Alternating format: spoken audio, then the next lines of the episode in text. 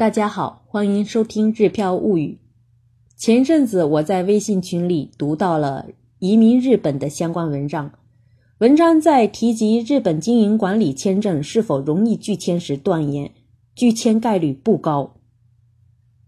类似这样的文章在朋友圈及网络上也经常会看到。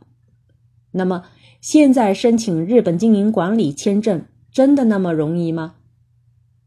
对此，专业从事代办经营管理签证申请业务的横田行政助士是这么说的：“因为从二零一六年秋冬开始，经营管理签证审查更加严格的倾向，今后也不会改变。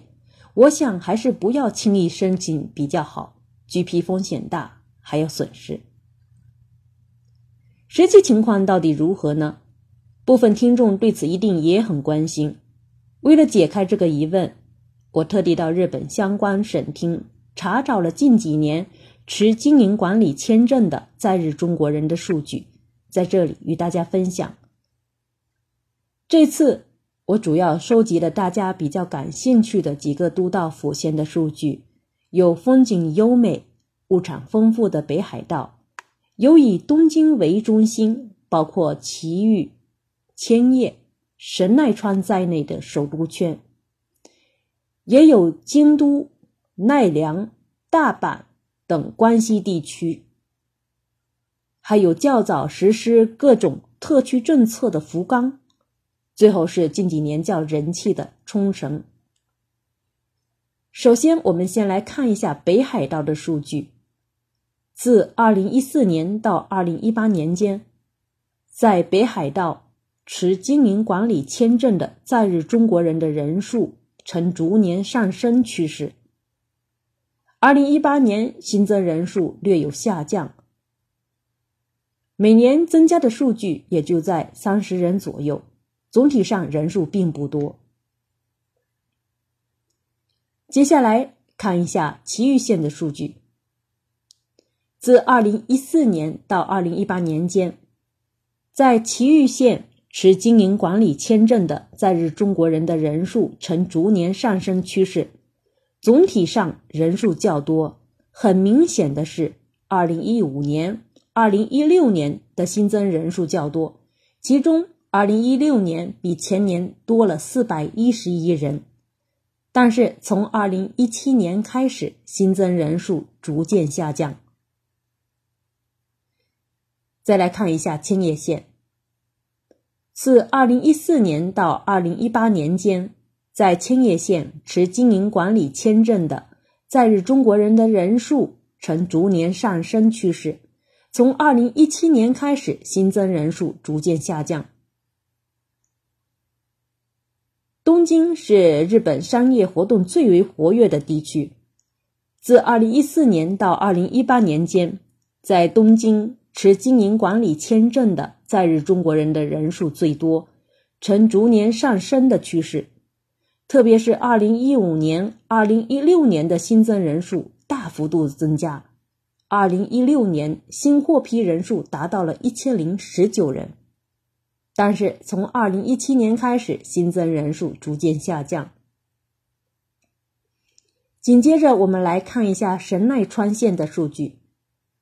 自2014年到2018年间，在神奈川县持经营管理签证的在日中国人的人数呈逐年上升趋势。自2017年开始，新增人数逐渐下降。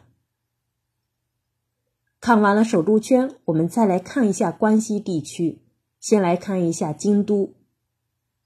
自2014年到2018年间。在京都持经营管理签证的在日中国人的人数呈逐年上升的趋势，但是总体的人数并不多。与京都相比，奈良的更少，二零一八年的总人数就只有二十八人。大阪自古以来就是商业地区，我们来看一下大阪的数据。自2014年到2018年间，在大阪持经营管理签证的在日中国人的人数呈逐年上升的趋势。2015年和2016年的新增人数较多，从2017年开始，新增人数逐渐下降。紧接着再来看一下有山有海、浓缩版日本的兵库县，县厅所在地就是神户。自2014年到2018年间，在兵库县持经营管理签证的在日中国人的人数呈逐年上升的趋势。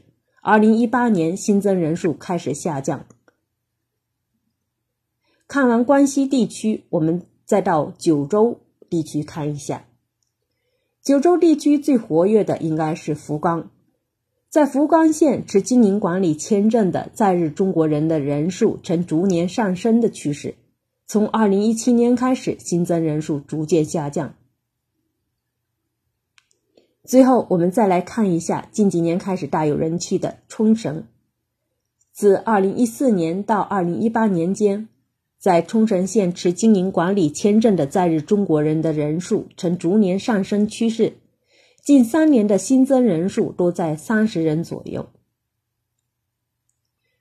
观察完上述这些都道府县的数据之后，我们不难发现以下几个特征：第一，总体上来说，持经营管理签证的在日中国人的人数在逐年增加；第二，持经营管理签证的在日中国人主要是集中在以东京为中心的首都圈；第三。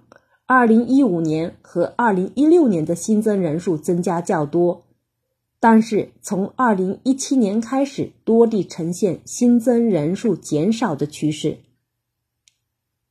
我们的分析结果与行政书士对今后的趋势判断也是相一致的，也就是说，申请难度增加，拒签率也会相应的增加。在这里提醒大家，在日投资时。要注意经营项目的稳定性及可持续性，在提交申请资料时要慎重，因为音频分享不好呈现数据。